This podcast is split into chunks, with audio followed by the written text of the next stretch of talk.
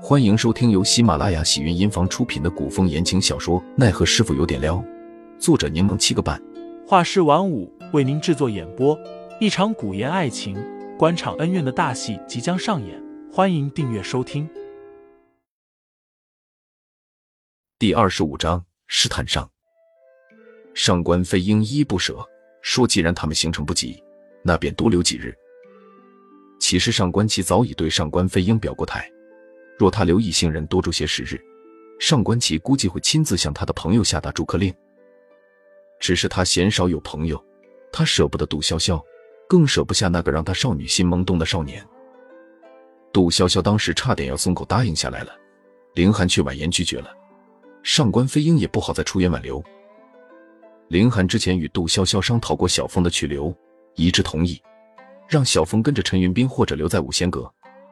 无奈。小峰执意要留在杜潇潇身边，只好带着他一同启程。然而，偏偏陈云斌也改了主意，他给上一派送去了消息，说要与杜潇潇他们一起游历，增长见识与江湖经验。于是队伍中又增加了一人。晚间用完晚饭，众人早早的歇下了，准备明日一早启程。因上官飞鹰留杜潇潇在闺房内聊了许久，所以杜潇潇回翠竹轩略晚了些。正巧碰到出翠竹轩的凌寒，凌寒不在房内休息，晚上出来做什么？杜潇潇感觉有些奇怪，悄悄地跟在凌寒身后。只见不远处五贤阁的一个女弟子等待多时，然后领着凌寒去了主宅的会客厅。杜潇潇隐在暗处往里看去，凌寒去见的正是上官琪。可惜二人都是高手，他不能靠得太近。也听不清二人说些什么。杜潇潇在远处看着二人，嘴巴一张一合，看表情，气氛应该还算融洽。但后来不知凌寒说了什么，上官琪的脸色就变了。上官琪含着一张脸，看凌寒的眼神都仿佛淬了冰。杜潇潇在远处都能感觉到对方所散发的压力与糟糕的情绪，而凌寒依旧是一副淡定自若的模样。二人又交谈了几句。上官琪倨傲的侧过身，做了个请的手势。凌寒面带微笑，谦恭的行了礼，步伐稳健的退出了会客厅。杜潇潇继续跟在凌寒身后，却发现他没回翠竹轩，而是往花园池塘方向走去。难不成小师傅还要去约见谁？不会是他勾搭上了五贤阁的哪位女弟子，所以才被领导叫去谈话吧？可小师傅最近没什么反常举动啊。而且大豆和自己或者陈云斌在一起，也没有时间撩妹子。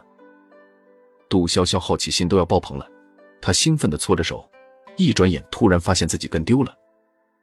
人呢？刚刚还在这里的啊！杜潇潇四下张望，却不见凌寒的身影。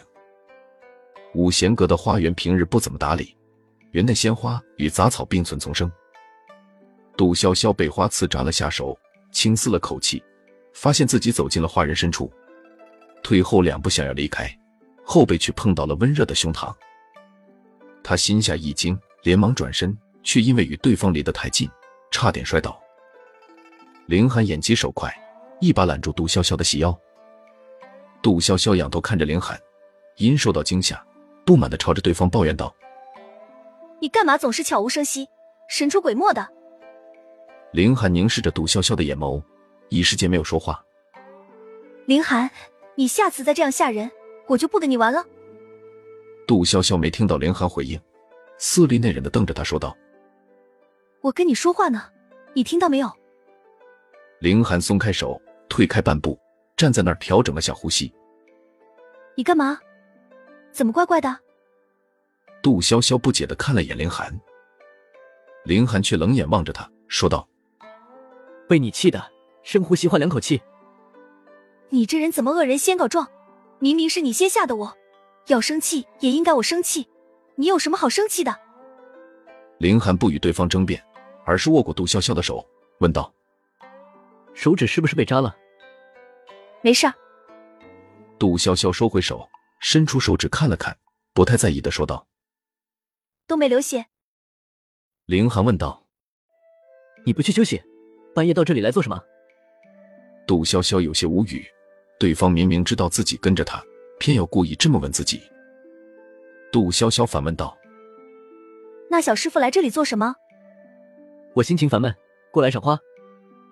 杜潇潇见对方口中没有实话，干脆不再兜圈子，直接问道：“上官阁主为什么晚上单独约见你？”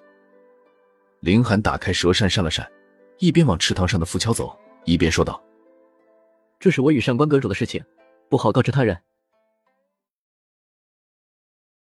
听众老爷们，本集已播讲完毕，欢迎订阅专辑，投喂月票支持我，我们下集再见。